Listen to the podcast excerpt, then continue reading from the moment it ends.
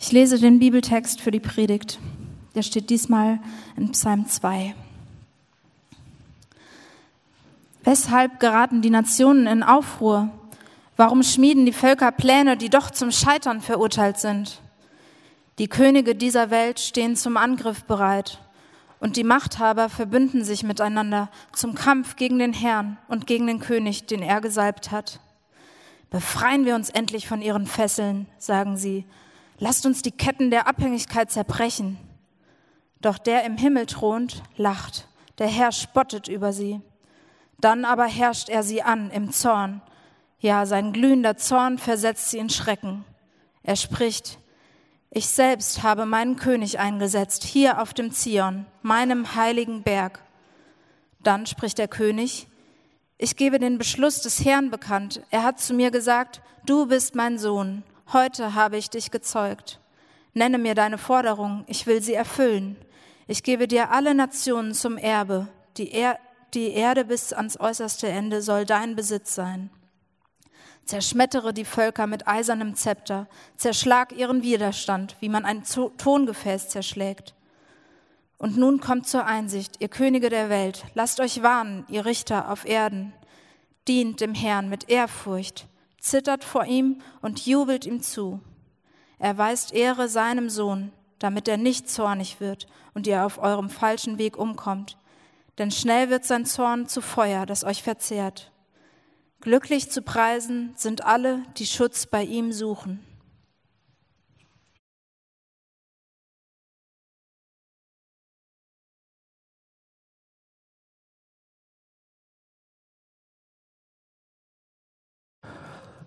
Wir haben heute Morgen einen Gast, der uns diesen Text erklären wird. Guten Morgen, Bilge.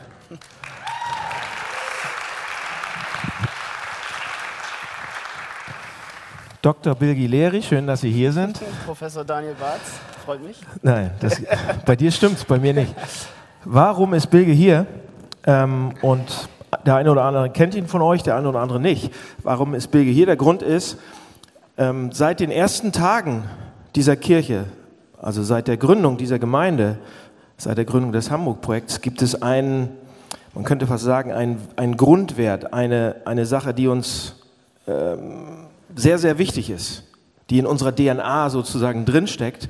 Und das ist ähm, Multiplikation ähm, oder Wachstum auch. Ein gesunder Organismus wächst und eine gesunde Gemeinde wächst auch und multipliziert sich auch. Und ähm, von Anfang an des Hamburg-Projekts haben wir äh, gesagt, Gemeindegründung, neue Projekte zu starten, neue Kirchen auch anzufangen, ist, ist schon so wichtig, dass es ein Grundwert ist. Und vor vier, fünf Jahren 2013, ja. 2013 bist du zu uns gekommen. Fünf Jahre. Ähm, und hast gesagt, was hast du nochmal gesagt? Ich muss nach Istanbul, habe ich gesagt. ja, du hast gesagt, ich glaube, Gott möchte, dass ich nach Istanbul gehe. Mhm. Du warst Christ zu dem Zeitpunkt schon. Ja. Und ähm, hast gedacht, du sollst nach Istanbul, um dort eine Gemeinde zu gründen. Und dann hast du gesagt, könnt ihr mir helfen dabei? Mhm. Und wir haben gesagt, Klar, Klar. ja, gerne. Du bist jetzt in Istanbul schon ja. seit sechs Monaten, sieben Monaten. Mhm, ja. Und jetzt kurz in Hamburg, um ähm, ins Krankenhaus mit eurer Tochter zu fahren. Das ist eine andere Geschichte, aber du bist heute hier. Vielen Dank. Ihr dürft ihn nachher alle Fragen stellen, ihr dürft ihn anfassen, knuddeln und so weiter und viel Segen mitgeben, für ihn beten, wenn ihr wieder nach Istanbul geht in ein, zwei Wochen. Ich wünsche euch eine gute Zeit hier, einen guten Urlaub und ich würde jetzt gerne für dich beten und für die Predigt noch. Lieber Vater, vielen Dank, dass äh, Bilge jetzt hier sein kann, mit seiner Familie auch. Ähm, danke, dass es die Möglichkeit gibt, dass seine Tochter hier auch ins Krankenhaus kann und die Untersuchung bekommt, die sie braucht. Mhm. Ähm, danke, dass das möglich ist. Und danke, dass wir davon auch profitieren dürfen heute Morgen. Ich bitte dich, dass du Bilge die richtigen Worte gibst, dass du deinen Geist gibst in ihn, dass er uns das sagt, was du uns sagen möchtest. Das ist ein, eine Mystik, ein Wunder, aber ich bitte dich, dass das passiert für uns. Amen. Amen. Dankeschön. Ja, guten Morgen. Ich äh, freue mich mal wieder da zu sein nach äh, fünf, sechs, sieben Monaten irgendwie so. Ähm, und ich bringe Grüße mit aus, äh, vom Istanbul-Projekt, äh, insbesondere von Kanne, Simon Kannberg. Äh, einige kennen ihn und äh, lieben ihn und genau, den hat Gott mit mir geschickt und ähm, ja, Es ist hier ungefähr 15 Grad kälter als dort. Ähm, der Winter ist bis jetzt noch nicht eingebrochen in Istanbul. Wir hatten einmal Schnee, weil wir in die Berge gefahren sind, aber sonst ist es echt jeden Tag sonnig, meistens, bis auf ein paar Tage Ausnahmen. Aber es ist äh, schön, wieder diese norddeutsche Frische mitzukriegen. Und äh, genau. Ähm, wir sind mitten in der Predigtreihe zu Durst und wie man damit umgeht. Und äh, in den letzten beiden Sonntagen ging es um die, diesen Durst, um diesen äh, spirituellen Durst, geistigen Durst, dieses Verlangen, wie kriege ich ein erfülltes Leben? Wie kriege ich diese Freude, die bleibt und nicht wieder verfliegt?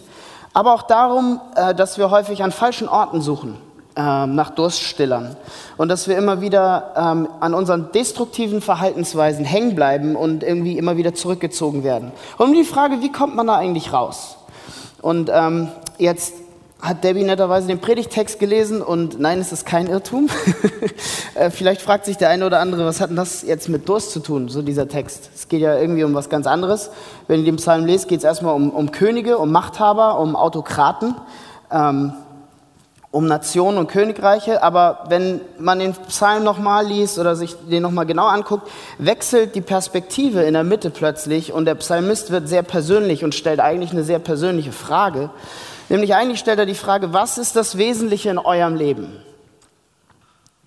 Was bildet die Grundlage eures Lebens? Was bildet das Fundament eures Lebens? Und Psalm 2 ähm, hinterfragt eigentlich die persönliche Lebensphilosophie eines jeden Menschen und ähm, stellt so auch die Loyalität in Frage. Wem bist du loyal? Wer ist dein König? Was für, was für Werten gegenüber bist du loyal? Was sind die unerschütterlichen drei oder fünf Grundwerte, wir haben gerade über Grundwerte des Hamburg-Projekts geredet, was sind deine persönlichen Grundwerte, eure persönlichen Grundwerte, an denen ihr festhaltet und die nicht verhandelbar sind? Und, ähm, und das, ist, das ist die Art und Weise, wie Psalm 2 einen etwas anderen Aspekt der Frage, wie wir mit unserem inneren Durst umgehen, äh, beantwortet.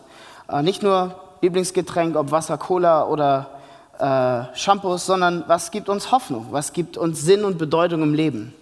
Ähm, okay, wie macht Psalm 2 das?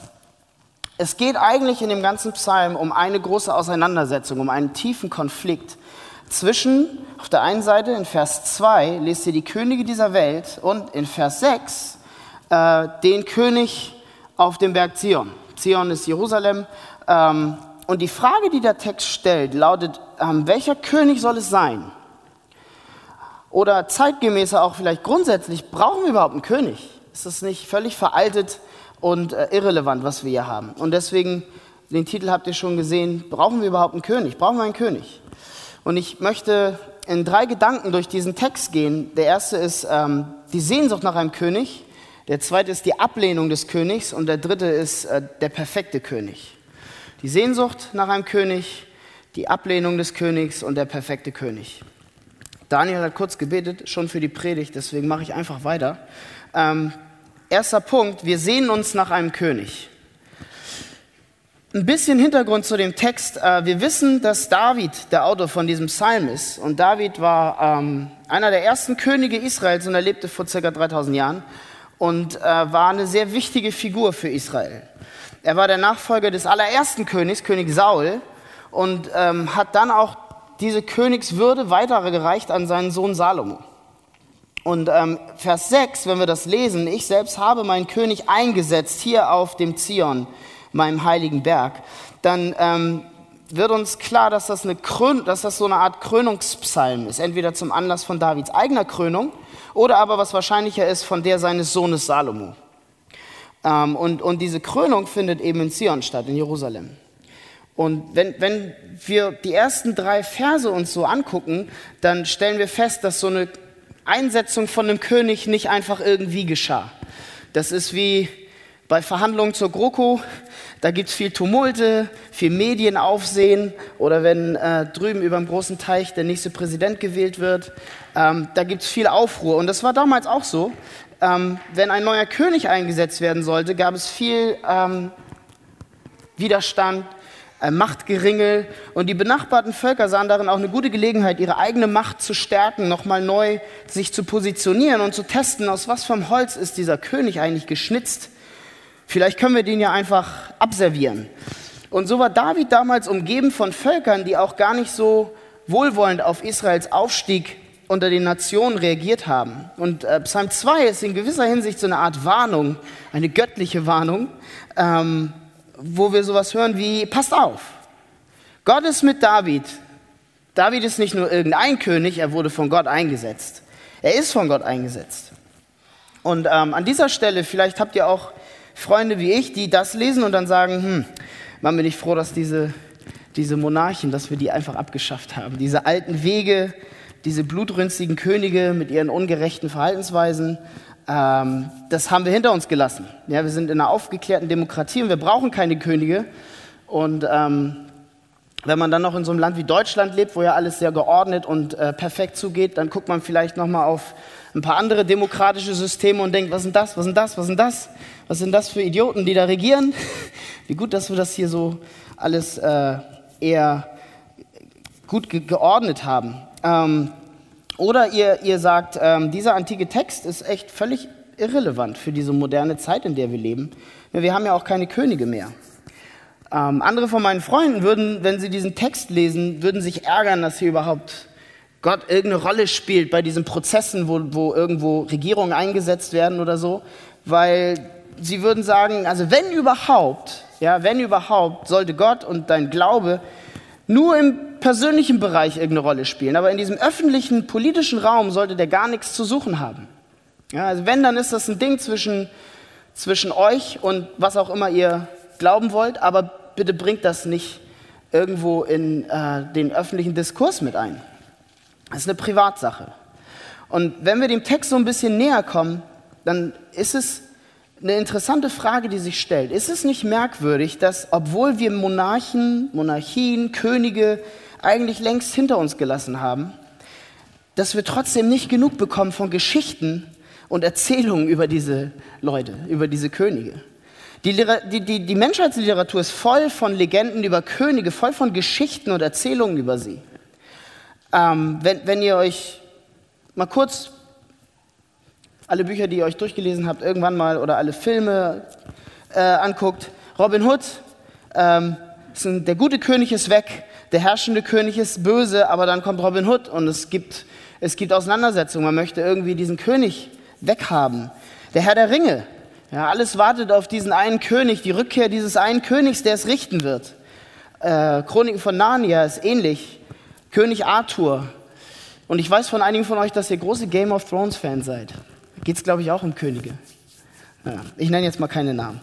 Also entweder man hat Könige, die gut und gerecht sind, oder man hat ungerechte Könige und Herrscher, die es zu stürzen gilt. Und wir kommen von dieser ganzen Thematik irgendwie nicht los. Wie kann das sein, dass das immer noch, dass das so in uns drin ist? Oder ähm, anderer Aspekt von dem Ganzen, wir nennen sie heute auch nicht mehr unbedingt Könige, sondern äh, Superhelden. Ähm, Superhelden, unzählige Superhelden äh, kommen immer wieder in unsere Welt geschossen, ins Kino geschossen, Iron Man, Spider-Man, Batman, was auch immer. Und äh, man kann sie eigentlich gar nicht alle aufzählen. So viele hat man von ihnen. Und ist das nicht verrückt? Ihr, ihr merkt, wir haben das gar nicht so wirklich hinter uns gelassen. Es ist irgendwie immer noch da. Man, man denkt auf der einen Seite, ähm, wir leben in dieser aufgeklärten, postmodernen Welt, ähm, glauben nicht an das Übernatürliche und dann produzieren wir plötzlich diese ganzen Dinge, äh, diese ganzen Superhelden, die dann plötzlich doch irgendwie Könige sind. Ähm, ich erinnere mich an meinen allerersten äh, Superheldenfilm, da musste, ich, musste mein Vater noch herhalten, er musste nämlich mit mir mit. und ähm, äh, das war der erste Batman-Film, er konnte meine Begeisterung einfach überhaupt nicht teilen. Äh, ist dann mit mir mitgekommen, nett wie er war oder ist. Ähm, aber für ihn waren solche Filme einfach nur dämlich. Das ist alles Quatsch. Aber er war ein großer Cowboy-Film-Fan. Ja, also so Cowboy-Filme mit, mit John Wayne oder Clint Eastwood, das fand er seit, seit, er, seit er ganz klein war großartig. Das waren seine Helden, das waren seine, seine, seine Könige, seine funktionalen Könige. Und so hat jede Generation seine eigenen Könige. Könige des 21. Jahrhunderts. Menschen, die man verehrt, Helden, die Hoffnung und Gerechtigkeit verkörpern, die Schutz und Frieden versprechen, die sich für Unterdrückte einsetzen, die das Gleichgewicht der Gesellschaft bilden. Wir alle lieben irgendwie Könige und wir kommen irgendwie nicht von ihnen los. Warum haben diese Legenden Das möchte ich euch, warum haben diese Legenden, muss ich euch fragen, warum haben sie so eine Attraktivität, wenn die Geschichte der Menschheit der Könige eigentlich nichts als Unheil, Tragödien und Tyrannei gebracht hat? Wenn sie nichts anderes gebracht hat als Leid, Sklaverei ähm, und Ungerechtigkeit. Und, und ja, stimmt, Demokratie hat die Monarchie abgelöst, aber wir schauen immer noch so ein bisschen, schielen wir auf die Länder, die doch noch irgendwie einen König haben. Ne? König, Königin von England, König, Königin von Schweden oder Niederlande. Und irgendwie beschäftigt das die, die ganzen Illustrierten und so, ah, was machen die gerade? Und, ah, und die wurden gesehen und da waren sie da und dort. Also diese Obsession ist irgendwo da. Ähm, und in Ländern, wo man keine offiziellen Könige mehr hat, erschafft man sich einfach welche. Und C.S. Lewis hat dazu Folgendes gesagt. Er hat gesagt, wo es Menschen verwehrt wird, Könige zu ehren, fangen die Menschen stattdessen an, Millionäre, Sportler oder Filmstars zu ehren. Sogar berühmte Prostituierte oder Gangster. Hat C.S. Lewis gesagt. Ähm, wer, wer sind eure Könige? Habt ihr mal drüber nachgedacht? Was sind die Menschen, zu denen ihr aufschaut? die euch Hoffnung geben, von denen ihr euch Gerechtigkeit, Stabilität erhofft. Ähm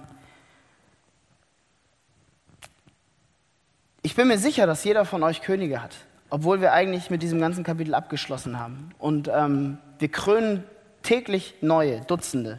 Ähm, wir sind besessen von diesen Königen. Wir folgen ihnen auf Facebook, Twitter oder Instagram. Meine Könige in meiner, wenn ich, ich habe darüber nachgedacht, in meiner Teenie-Zeit ähm, waren das Bands. Musik war sehr wichtig und ich habe mein ganzes Zimmer war voll von Postern. Ähm, die Wände haben nicht ausgereicht, habe ich an den Decken weitergemacht. Und das waren Leute, die ich, äh, die, äh, zu denen ich irgendwie aufgesehen habe, so, die mir Hoffnung gegeben haben. Und ähm, wer waren eure Könige? Wer sind eure Könige? Und warum tun wir das überhaupt? C.S. Lewis sagt weiter, ähm, denn so wie körperliche Bedürfnisse gestillt werden müssen, so muss auch, müssen auch geistliche Bedürfnisse gestillt werden. Wenn man den Menschen Nahrung verwehrt, wird er stattdessen Gift verschlingen. Und, und das drückt so ein bisschen das aus, was, worauf der Psalmist so ein bisschen hinaus auch, was da drin ist im Text. Es drückt aus, dass tief in uns drin, in unserer DNA quasi, so eine innere Sehnsucht nach einem König ist. Ein Durst nach einem König ist. Eine Hoffnung nach einem König ist. Und wir können das intellektuell ablehnen, das Konzept, aber unserem Wesen nach, unserem Sein nach, ist es eigentlich Teil, unseres, Teil unserer Menschheit. Und, und der Grund dafür ist, wir Menschen brauchen zum Leben Hoffnung. Ähm, wir dürsten und sehnen uns nach einem König, der unsere tiefsten Wünsche und Bedürfnisse erfüllt, der unsere Hoffnung erfüllt und der den Rahmen unseres Lebens vorgibt, das Fundament ist. Und wenn wir jetzt nochmal einen Schritt zurückgehen, denken, okay, was ist eigentlich das Wesen eines Königs? Was ist äh, wie definieren wir das überhaupt? Was ist das Konzept von Königtum? Was bedeutet es, König zu sein? Ein König sollte gerecht sein. Er soll sein Volk weise führen, er soll sein Volk beschützen, nicht ausbeuten. Er soll für Gerechtigkeit stehen und für Gerechtigkeit kämpfen. Äh, Gesetze für ein gutes Miteinander erlassen, Frieden herstellen. Das sind alles Eigenschaften, die wir irgendwie damit verknüpfen. Er soll ein Volk aus ihren Nöten erlösen, sie zu Gutem inspirieren. Das heißt, ein König ist eigentlich eine Quelle, aus der wir trinken. Es ist eine Quelle der Hoffnung, äh, eine Quelle der Inspiration. Ein guter König gibt seinem Volk eine gewisse Größe, auch eine Identität. Und der Grund, warum wir alle nach, diesem, nach einem König dürsten, ist, tief im Innern sehen wir die Dinge, die in dieser Welt zerbrochen sind und wir, wir hoffen auf bessere Zeiten. Wir hoffen, dass es jemanden gibt, der es richten wird. Ja, wir hoffen darauf, dass die Probleme gelöst werden, die Konflikte weggehen und geschlichtet werden und dass das Schlechte irgendwie verschwinden wird. Und es ist nicht interessant, dass Psalm 2, wenn ihr euch den durchliest, Psalm 2 gibt uns nicht die Möglichkeit, keinen König zu haben. Es gibt nicht die Möglichkeit, okay, Vers 2, Könige dieser Welt, Vers 6, mein König oder Vers 17, kein König. Nein, es gibt nur zwei Möglichkeiten. Entweder die Könige der Welt oder der König, den Gott einsetzt. Es gibt also kein Vakuum, das lässt uns der Text nicht offen. Das heißt, die Alternative ist nicht, dass man aufhört, einem König zu dienen. Ähm, ihr könnt euch zwar aussuchen, welchem König ihr dienen wollt, aber ihr könnt euch nicht aussuchen, keinem König zu dienen. Und das ist ein ganz interessanter Punkt. Der Psalm macht deutlich, es gibt kein Vakuum, es ist nicht möglich. Und es ist wieder mit unserem Wesen verknüpft, so wie C.S. Lewis das gesagt hat. Wir dürsten nach einem König. Es ist ein inneres Verlangen, was wir haben. ein Durst, den man nicht so leicht stillen kann, den man, der immer wieder kommt, wenn man aus den falschen Quellen trinkt. Ähm, und und ähm, wenn wir keine guten Könige finden, keine, keine Hoffnungsspender, dann gehen wir eben in die Fantasiewelten und erschaffen uns welche. Ja, nichts anderes ist das Wesen von Superhelden. Wir wollen einen König, aber wir wollen nicht den König. Wir wollen einen König, aber wir wollen nicht den König. Und das ist der zweite Punkt. Wir lehnen den König ab. Ähm, Verse 1 bis 3, was die Verse beschreiben, ist, dass die Könige der Welt rebellieren. Sie wollen die Autorität von König David nicht akzeptieren. Und es gibt Kampf und Krieg. Das ist das, was wir hier sehen. Und das ist, das, das ist auch das, was wir in der Welt sehen. Ähm, warum ist das so? Wir lesen, die Könige der Welt versammeln sich gegen den Herrn und seinen Gesalbten, weil sie seine Autorität nicht akzeptieren wollen. Und in Vers 3 kommt dieser Schlachtruf, befreien wir uns endlich. Befreien wir uns von diesen Fesseln. Lasst uns die Ketten zerschlagen, der Abhängigkeit. Äh, lasst sie uns zerstören. Auf Neudeutsch, du hast mir gar nichts zu sagen. Du willst König sein, du hast mir gar nichts zu sagen. Ähm, und, und das geht viel tiefer als nur ähm, wenn wir uns irgendwelche staatlichen Autoritäten angucken. Und hier wird der Psalm sehr persönlich, glaube ich. Nehmt das Konzept König und übertragt es auf das eigene Leben. Lasst es uns auf unser Leben übertragen. Und hört mal, ähm, ich habe ein Zitat mitgebracht vom Philosophen und bekennenden Atheisten Thomas Nagel. Ähm, der hat ein Buch geschrieben, äh, Das letzte Wort. Und das Buch ist, es trieft eigentlich nur so von Selbsterkenntnis. Und ich bin manchmal echt erstaunt, wenn ich das lese, wie, wie viel Selbstreflexion äh, Menschen haben können. Er sagt, ich spreche hier von etwas viel Tieferem, nämlich der Angst vor der Religion selbst. Ja, er schreibt das als Atheist. Er hat Angst, Angst vor der Religion selbst. Ich spreche aus Erfahrung und bin dieser Angst selbst in starkem Maß ausgesetzt. Ich will, dass der Atheismus wahr ist. Und es bereitet mir Unbehagen, dass einige der intellektesten und am besten unterrichteten Menschen, die ich kenne, im religiösen Sinne gläubig sind. Es ist nicht nur so, dass ich nicht an Gott glaube und natürlich hoffe, mit meiner Ansicht Recht zu behalten, sondern eigentlich geht es um meine Hoffnung, es möge keinen Gott geben. Ich will, dass es keinen Gott gibt. Ich will nicht, dass das Universum so beschaffen ist. Und ich vermute, dass dieses kosmische Autoritätsproblem heutzutage keine Seltenheit ist. Schreibt Thomas Nagel.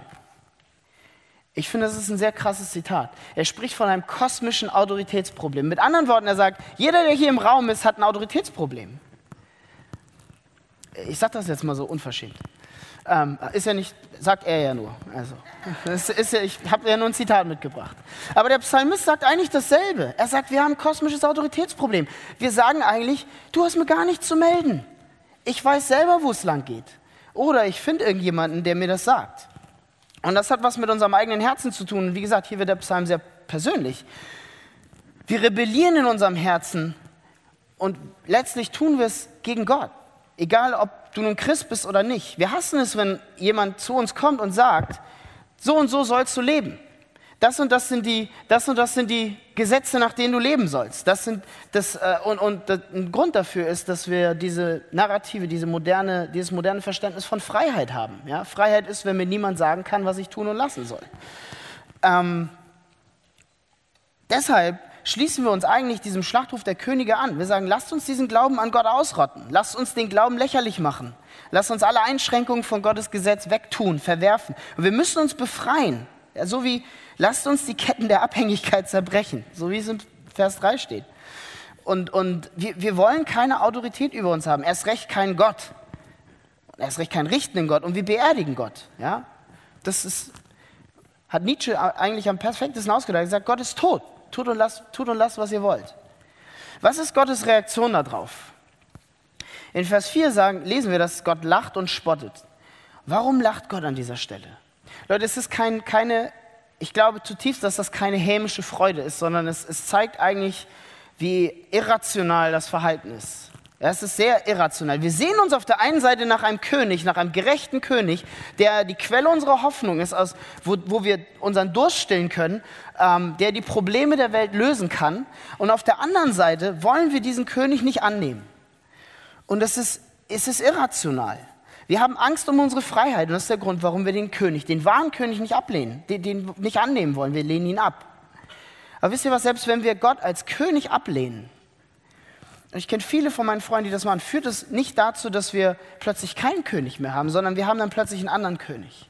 Wir dienen einem anderen König. Schlicht, weil wir nicht anders können. Und da hat C.S. Lewis recht. Und dieser andere König wird uns versklaven. Er wird uns, er wird uns zerstören. Er wird uns auseinandernehmen. Und lass mich das erklären. Vielleicht ist es, das ist ein bisschen komisch jetzt wahrscheinlich. Vielleicht sagt ihr, mach mal einen Punkt, ja?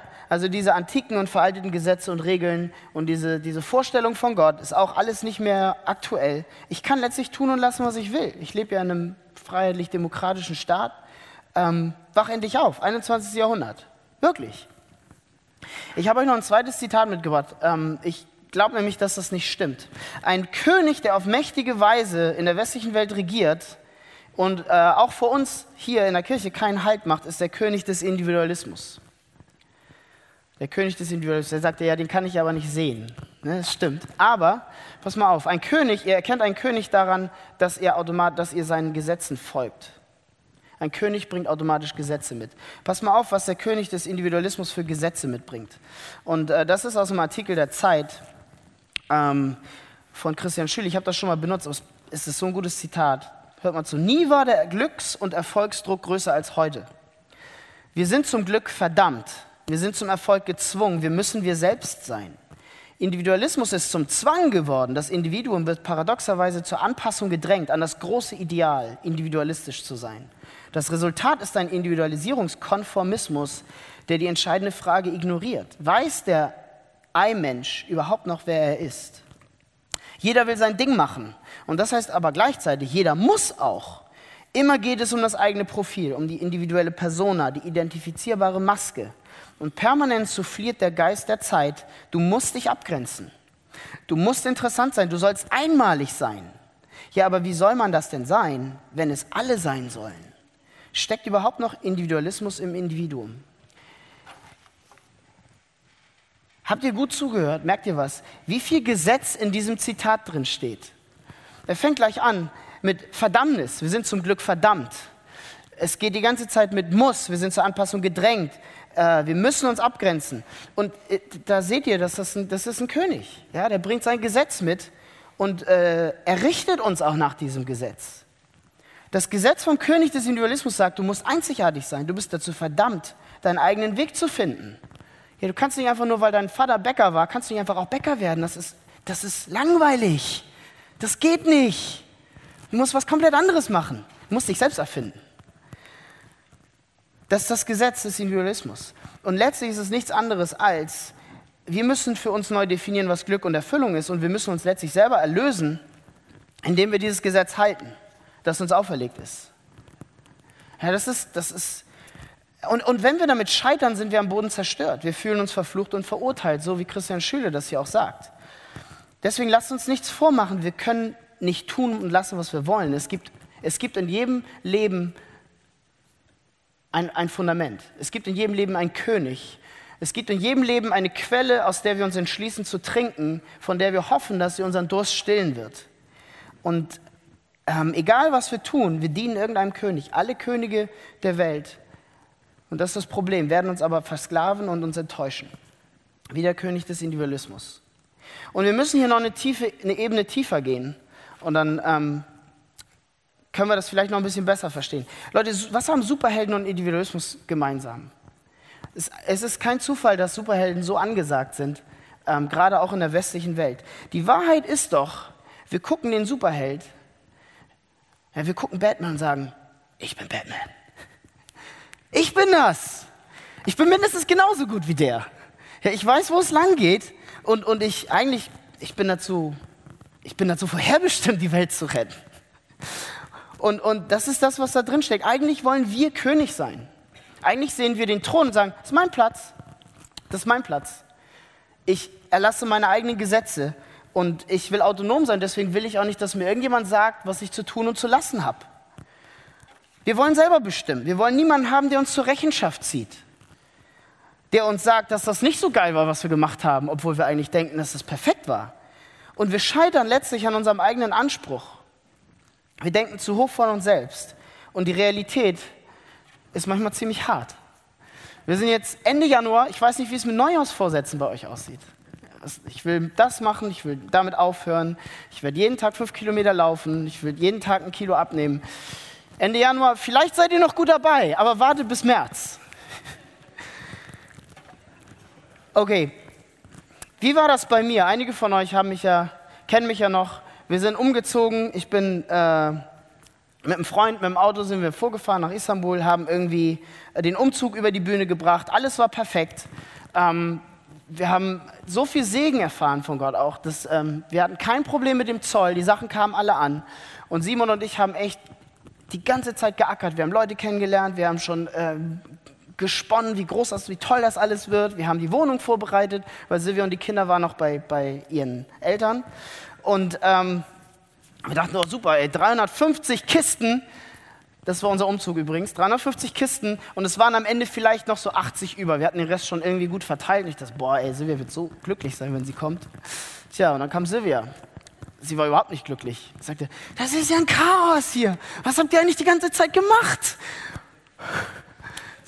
Fand ich nicht so cool. Aber das ist so die Realität, die einen dann einholt. Ja? Äh, wir denken zu hoch von uns selbst. Ich dachte, das haben wir alles super gemacht hier. Also, perfekt gemacht. Gibt gar keinen Grund zum Meckern. Aber das, ne, dann kommt jemand anders und sieht das alles ein bisschen anders. Ja? Anderes Beispiel. Ähm, ihr habt das vielleicht mitgekriegt. Ähm, wir haben den Umzug über die Bühne gebracht. Silvia kam. Wir haben das irgendwie auch hingekriegt. Wir sind dann aus dem Chaos hinaus erstmal in Urlaub gefahren, weil wir echt urlaubsreif waren. Und den Urlaub haben wir uns ein bisschen anders vorgestellt. Ich bin krank geworden im Urlaub und haben, wir haben nicht gerafft, was es ist. Lange Geschichte kurz. Wir haben den Urlaub abgebrochen nach zwei Wochen, sind nach Istanbul gefahren und ich hatte eine Vier-Stunden-OP. Und ich bin aufgewacht und der Arzt sagte, ja, junger Mann, hättest tot sein können. Das äh, war noch mal letzte Eisenbahn das ist, wenn die Realität einen einholt. Ja, in einem Moment ist man noch in einem Café, lernt Leute kennen, erzählt ihnen von dieser tollen Vision, die man hat und was man alles machen will und wie man die Stadt umkrempeln will und was, was, es alles, was es alles für tolle Sachen gibt, die man machen will. Und im nächsten Moment wacht man im Krankenhaus auf. Mit Schläuchen, die irgendwo überall in einem drin stecken und denkt sich, was ist denn jetzt passiert? Oder noch ein drittes Beispiel, wie er in die Realität einholt, wie wir merken, dass wir eigentlich nicht König sein können. Wir haben nichts in der Hand. Wir haben ja noch nicht mal unser eigenes Leben in der Hand. Wir können morgen zum Arzt gehen und kriegen eine Diagnose, die unser ganzes Leben in Scherben hinterlässt. Drittes Beispiel, wir hatten vor kurzem, letztes Wochenende hatten wir unser erstes äh, Wochenende, Teamwochenende. Und Gott hat, wie gesagt, echt viel gemacht. Wir sind so 12 bis 15 Leute plus Kinder und sind ähm, in die Berge gefahren, um, um zu beten, um äh, mit dem Team zu besprechen, was wir in 2018 alles machen wollen und äh, was wir glauben, was Gott tun wird und kann und die Vision und dies und das. Und einen Tag bevor wir gefahren sind, ruft mich einer aus dem Team an und sagt, ich muss mit dir reden. Ich so, okay, alles klar. Ähm, haben uns Freitag spät abends noch, ist sie zu uns, haben wir uns getroffen. Und ähm, das war eine, auf die ich sehr viel gehalten habe. So, die, ähm, die hat Simon irgendwie kennengelernt und sie war so Feuer und Flamme, als sie von der Vision gehört hat. Sie hatte Tränen in den Augen, weil sie sagte, das ist das, wonach sie sich seit Jahren sehen. Und ich dachte so, perfekt, die passt super ins Team. Ja, es geht vorwärts. Und sie kommt am Freitag und sie sagt nicht nur, dass sie nicht zum Wochenende mitkommt, nein, sie sagt, sie kommt nicht mehr. Und du denkst, okay, was habe ich denn jetzt falsch gemacht? Der König hat versagt. Und ich war echt fertig. Und Silvia guckt mich an und sagt, hast du denn irgendwie für sie, hast du dafür gearbeitet, dass sie gekommen ist? Die ist doch von selber gekommen. Dann lass sie das jetzt auch wieder gehen. Das ist so, wenn die Realität einen einholt. Wir sind nicht dazu in der Lage, König zu sein. Und egal, was wir tun, wir dienen einem König und, und das wird uns entweder versklaven oder es wird uns enttäuschen. Wir werden, wir werden an unseren Realitätsansprüchen scheitern. Und, und wenn, da, wo wir unseren Durst stillen, wenn wir denken, wir können das alles selber, wir sind unsere eigene Kraftquelle oder wir werden das schon irgendwie rausreißen, wir werden scheitern. Und es ist wichtig, bei welchem König wir versuchen, unseren Durst zu stillen. Und die falschen Könige werden uns entweder versklaven oder ver, ver, ver enttäuschen. Schaut euch David an. David hat diesen Psalm geschrieben. Und David war vermutlich einer der besten Könige, die Israel hatte. Vielleicht sowas wie Bismarck für Deutschland oder Atatürk für die Türkei. Ja, der hat super viel Positives gemacht, viel auf die Reihe gestellt. Ähm, aber selbst David scheiterte als König. Äh, David missbrauchte seine Macht. Er beging am Ende des Tages Ehebruch und ähm, hat seine Macht missbraucht, um jemanden ermorden zu lassen. Er scheiterte als Familienvater und als Konsequenz lehnte sich sein eigener Sohn Absalom, lehnte sich gegen ihn auf und hat eine Rebellion gegen ihn angestachelt und er musste zwischenzeitlich fliehen. David war eine Katastrophe. Und, und, trotzdem, und trotzdem lesen wir, dass er ein Mann nach dem Herzen Gottes war. Er versuchte es. Er versuchte sich, ähm, er versuchte Gott nachzufolgen. Und trotzdem scheiterte er in vielen Aspekten seines Lebens. Und, und die Frage stellt sich, wer kann eigentlich diese Sehnsucht unseres Herzens nach dem wahren König erfüllen? Nach einem König, der uns Sicherheit, Hoffnung und ewigen Frieden garantiert. Wenn selbst so jemand wie David es nicht schafft, der unsere Herzen aber auch zurückgewinnt von den falschen Königen, denen wir uns zuwenden und zurückgewinnt von der Rebellion, der wir uns eigentlich irgendwie, wir wollen unser eigener König sein. Wer kann das? Der perfekte König kann es, der einzig wahre perfekte König. Das ist der dritte Punkt. Psalm 2 hat uns gezeigt, dass wir nicht ohne einen König können und dass es immer ein Gesetz gibt, dem wir uns schreiben. Und wir kommen da auch nicht raus aus der Kiste. Und wenn wir dieses Gesetz brechen, egal was es ist, ja, das können meine Freunde sein, die an nichts glauben oder an was auch immer, aber sie leben nach dem Gesetz des Atheismus und sie, und sie sie zerbrechen an diesem Gesetz. Es spielt keine Rolle, was du glaubst. Es spielt keine Rolle, weil wir haben diese Regeln, nach denen wir spielen. Was ist der Ausweg? Leute, wir brauchen einen König, der auf der einen Seite absolut perfekt ist, absolut perfekt ist, der ohne Makel ist und ohne Fehler ist und alles richtig macht, aber der auf der anderen Seite, anstatt uns zu richten, bereit ist, uns zu retten. Ja, wenn, denn wenn wir einen König haben, der perfekt ist, dann, dann sind wir ein Problem für diesen König, weil wir sind nicht perfekt. Wir sind nicht perfekt und das ist der Kern dieses Psalms. Ja, wir, wir, wir folgen diesen Gesetzen des Königs nicht. Das heißt, wir müssen eigentlich gerichtet werden. Aber wir brauchen nicht nur einen König, der perfekt ist, wir brauchen einen König, der anstatt uns zu richten, bereit ist, uns zu retten. Und das ist das, was, was wir in Vers 12 lesen. Er weist Ehre dem Sohn. Und wörtlich steht da, küsst den Sohn.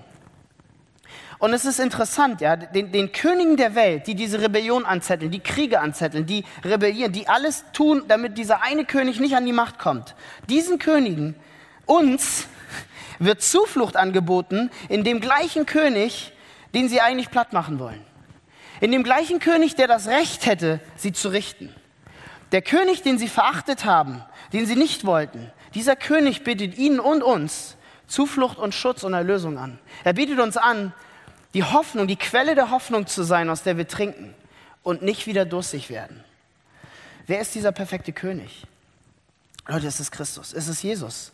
Und es steht in Vers 2, ja, steht gegen den Herrn und gegen den König, den er gesalbt hat. Wörtlich steht da gegen den Gesalbten.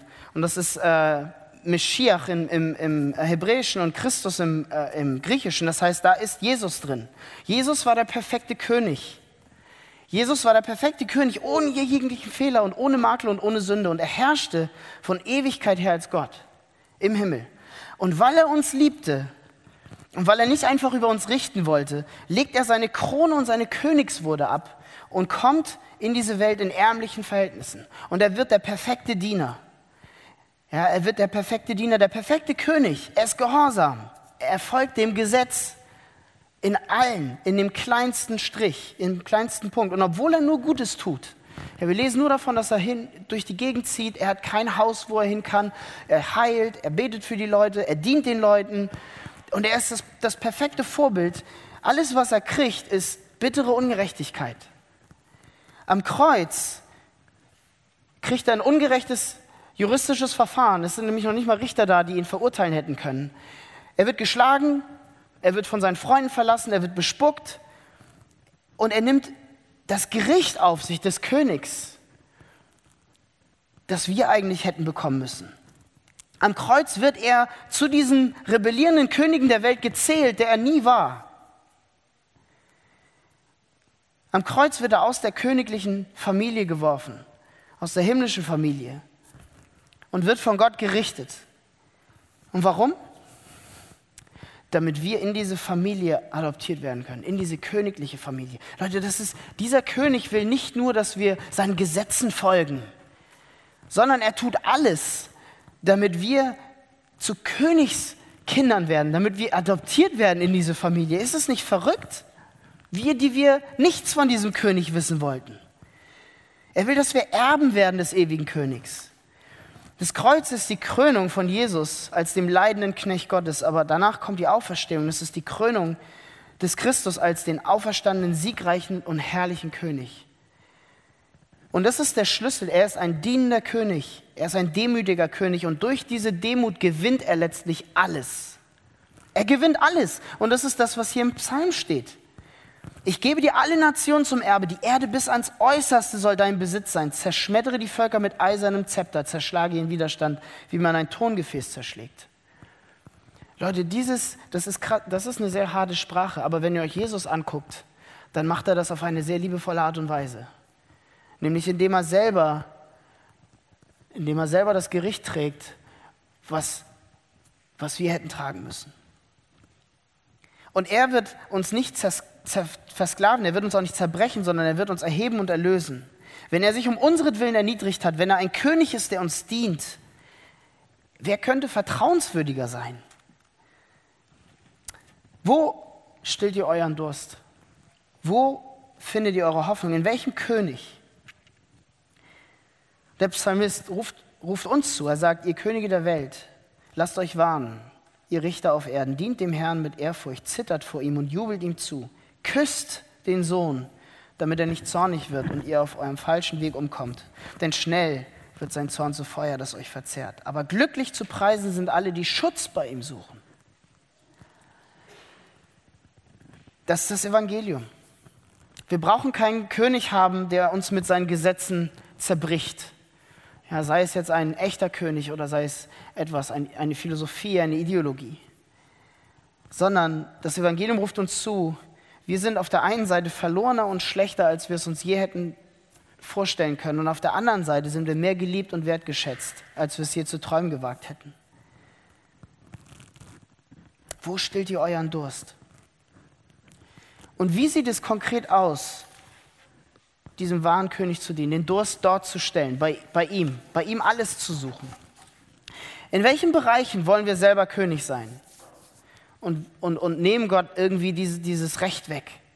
Und irgendwie, das, in einer der Predigten kam das, rechter Schritt und linker Schritt. Und das ist perfekt. Es ist tatsächlich genau das, was wir tun. Wir gehen mit dem rechten Schritt vor und wir bringen alles dem echten König. Wir bringen die Bereiche dem König, über die wir meinen, selber regieren zu wollen. In den Bereichen, wo wir denken, wir, wir können es selber machen. Wir schaffen das irgendwie. Und wir legen es vor den Thron und wir werden nicht dafür gerichtet. Ja, und dann tun wir den anderen Schritt und, und akzeptieren die Königswürde. Ja, akzeptieren, dass wir adoptiert sind. Und es verändert uns. Und das ist, ich, ich gebe euch ein Beispiel, wie das, wie das bei mir war. Ähm, ich habe schon erzählt, ich bin, das, das war, der Urlaub war kein Urlaub. ähm, nachdem wir alles erledigt hatten, und ich plötzlich im Krankenhaus aufgewacht bin, dachte, das war eine sehr interessante Zeit. Es war viel Zeit zum Nachdenken. Und äh, man darf das nicht zu vereinfachen, aber ich glaube, dass Gott mich da rausgezogen hat und mich in eine Situation gebracht hat, wo ich nicht, nichts tun konnte. Wo ich nicht für mich, wo ich nichts tun konnte, um mir selbst was drauf einzubilden. Und ich habe diese Zeit genutzt. Ich habe gedacht, okay, zuerst habe ich realisiert, wann war eigentlich das letzte Mal, dass du nichts zu tun hattest, dass du nicht gearbeitet hast. Ja, so ein Tag im Krankenhaus kann schon sehr lang sein. Wann war das letzte? Und ich habe gemerkt, ich habe eine völlig falsche Einstellung zur Arbeit. Da stimmt irgendwas nicht. Die Balance stimmt nicht. Die letzten zwei Jahre haben wir nur darauf hingeackert, auf, diesen, auf dieses Ding, auf das Wegziehen aus Deutschland. Und klar, es gab viel zu tun, das ist ein gutes Ziel. Aber irgendwo auf dem Weg habe ich vergessen, wer ich bin. Irgendwo auf dem Weg habe ich vergessen, wer der König ist und für wen ich das eigentlich alles mache.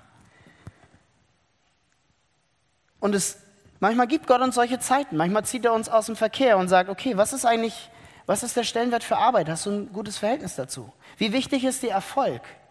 Was tust du, wenn du von allen anderen Menschen abhängig bist und du kannst nichts dafür tun, du kannst nicht arbeiten dafür? Du liegst einfach nur da. Wer ist der echte König? Und mir wurde in dem Moment klar, und ich glaube, das war sehr wichtig für mich, das war die wichtigste Lektion, dass Gott zu mir sagt, Birgit, du kannst Istanbul nicht verwandeln. Du kannst keinen Einzelnen retten. Keinen einzigen Menschen kannst du retten. Das darfst du nicht vergessen, Bilge. Das, das kannst du nicht. Und du hast die richtigen Motivationen und du ne, hast viel aufgegeben und so weiter und so fort. Aber denk nicht, dass du irgendetwas ausrichten kannst hier. Du kannst hier nichts tun. Aber ich kann. Ich kann. Weil er ist der König und ihm sind alle Nationen zum Erbe gegeben. Das schließt die Türkei ja wohl ein, oder? Alle Nationen. Schließt auch Deutschland ein. Die wichtigste Lektion war, er ist König. Und deswegen hat er auch die Freiheit, mich aus dem Verkehr zu ziehen. Zu sagen, denk mal drüber nach, wer du bist. In einer Situation, wo du nichts tun kannst. In einer Situation, wo du einfach nur bist. Und ich liebe dich trotzdem wie verrückt. Du bist ein Königskind. Das ist das Erste, was Gott macht. Er fängt mit uns an. Er fängt mit uns an und sagt, ich möchte, dass du erkennst, wer du bist, was, was, was ich dir geschenkt habe. Wer sind wir vor Gott? Und beschenkt uns. Aber das ist nur der erste Schritt, das ist nur der Anfang. Und manchmal vergessen wir das auch, dass äh, Gott nicht an einzelnen Menschen interessiert sind, die irgendwie selig sind und in ihrem Elfenbeinturm sitzen und irgendwie den ganzen Tag Lobpreislieder singen oder darüber freuen, wie schön es doch ist, gerettet zu sein. Nein, nein, nein. Gott beruft einzelne Menschen und macht sie zu Botschafter, macht sie zu einer Gemeinschaft. Und er macht sie zu Botschafter für Hoffnung, Frieden und Versöhnung und Gerechtigkeit. All das, was der König eigentlich beinhaltet. Ja? Das heißt, indem Gott seinen perfekten König in die Welt schickt, indem Jesus kommt, beginnt Gott eigentlich die Erneuerung des Universums, der ganzen Schöpfung. Das geht nicht nur um uns. Es geht nicht um euch. Es geht nicht um mich. Es geht um etwas Größeres. Gott hat mit dem Kommen von Christus begonnen, eine neue Menschheit aufzubauen. Gemeinschaft 2.0, eine alternative Gemeinschaft. Und so wie Jesus komplett anders war, wie alle Menschen und alle Könige, die gelebt haben, so möchte er auch, dass wir komplett anders sind. Und das ist die Realität, die wir akzeptieren und die wir annehmen, wenn wir Teil, Teil seiner Familie werden. Und deswegen ist diese Vision, die wir haben, die, die das Hamburg-Projekt für 2018 hat, so wichtig. Wir sind keine Könige und es ist wichtig, dass wir das nicht vergessen. Bitte vergesst das nicht. Vergesst es nicht. Erinnert euch dran, lasst euch erinnern. Aber jeder von uns ist persönlich vom König berufen. Wenn ihr das annehmen könnt, wenn das für euch Sinn macht. Wir sind persönlich vom König berufen. Wir sind dazu berufen, und das ist krass, Teil seines Königreichs zu sein, aber nicht nur das, sondern wir sind dazu berufen, zu nichts weniger als Hoffnung für diese Welt zu sein.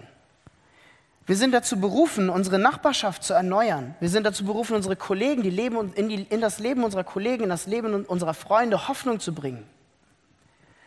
Hoffnung auf etwas anderes, auf etwas Besseres, darauf, dass die Konflikte verschwinden, darauf, dass es eine Lösung für die Probleme gibt, darauf, dass, dass das Leben lebenswert ist. Und wie machen wir das? Und ähm, das ist die letzte Predigt dieser Predigtreihe, hat mir Daniel gesagt. Deswegen, ähm, wir machen das, indem wir den richtigen König haben indem wir uns klar sind, wer wir sind und indem wir unseren inneren Durst dort stillen. Und wir machen das nicht allein, wir machen das in Gemeinschaft. Es wurde auch gesagt, wir können das nicht allein. Ja, wir sehen die Blindspots nicht. Ja, meine Blindspots sieht Silvia am besten. Die kommt dann, sagt eine Sache und dann denkt sie, stimmt, habe ich nicht gesehen. Und so braucht jeder von uns, braucht Leute, die er eng um sich herum hat, und wo ein Vertrauensverhältnis da ist und die, in denen ihr, die, denen, denen ihr das Recht gebt, auch in euer Leben hineinzusprechen. Denen ihr das Recht gebt, auch zu sagen, hey, links, rechts, hast du vergessen, wer du bist? Du willst wieder König sein. Das ist ein Bereich, den du irgendwie festhältst. Lass los. Also wir haben den richtigen König, wir erinnern uns, wir stehen den Durst dort, wir machen es gemeinsam und wir machen tägliches Check-up. Tägliches Check-up linker Schritt, rechter Schritt. Und ich sage euch was, wenn, das, wenn, wenn wir das tun, wenn jeder Einzelne im Hamburg-Projekt das tut, wenn jeder Einzelne im Istanbul-Projekt das tut, das wird Konsequenzen haben. Das bleibt nicht nur so, das hat Auswirkungen. Und das kann ganze Städte, ganze Länder, ganze Königreiche und Nationen beeinflussen. Und das wünsche ich euch und das wünsche ich uns. Ich bete nochmal. Vater im Himmel, ich danke dir für dein Korrektiv. Ich danke dir dafür, dass du uns heute erinnerst, wer du bist. Ich danke dir, dass du uns erinnerst, dass du den, den wahren, den perfekten König auf den Thron gesetzt hast. Ähm, und dass alle anderen Alternativen nicht, nicht nur falsche Alternativen sind, sondern dass sie uns auch versklaven, dass sie uns kaputt machen dass sie uns zurück in destruktive Verhaltensmuster führen und dass sie unseren Durst nicht stillen. Jesus, ich danke dir dafür, dass du bereit warst, dieser König zu sein. Ein König, der sich dadurch auszeichnet, dass er alles aufgibt, um uns zu gewinnen. Der, der alles aufgibt, um dieser Menschheit Hoffnung zu geben. Der alles aufgibt, um eine neue Menschheit zu beginnen. Du hast keine Kosten und keinen Preis gescheut und bist am Kreuz für uns gestorben. Du hast, du hast die Verdammnis getragen, die wir sonst tragen müssten, wie Christian Schüle sagt. Und ich bitte dich, dass du uns zu Botschaftern machst, dass du uns zu Trägern dieser Hoffnung machst in 2018 und dass du uns daran erinnerst, wer wir sind vor dir und dass dadurch die Stadt umgekrempelt wird, hier und in Istanbul. Amen.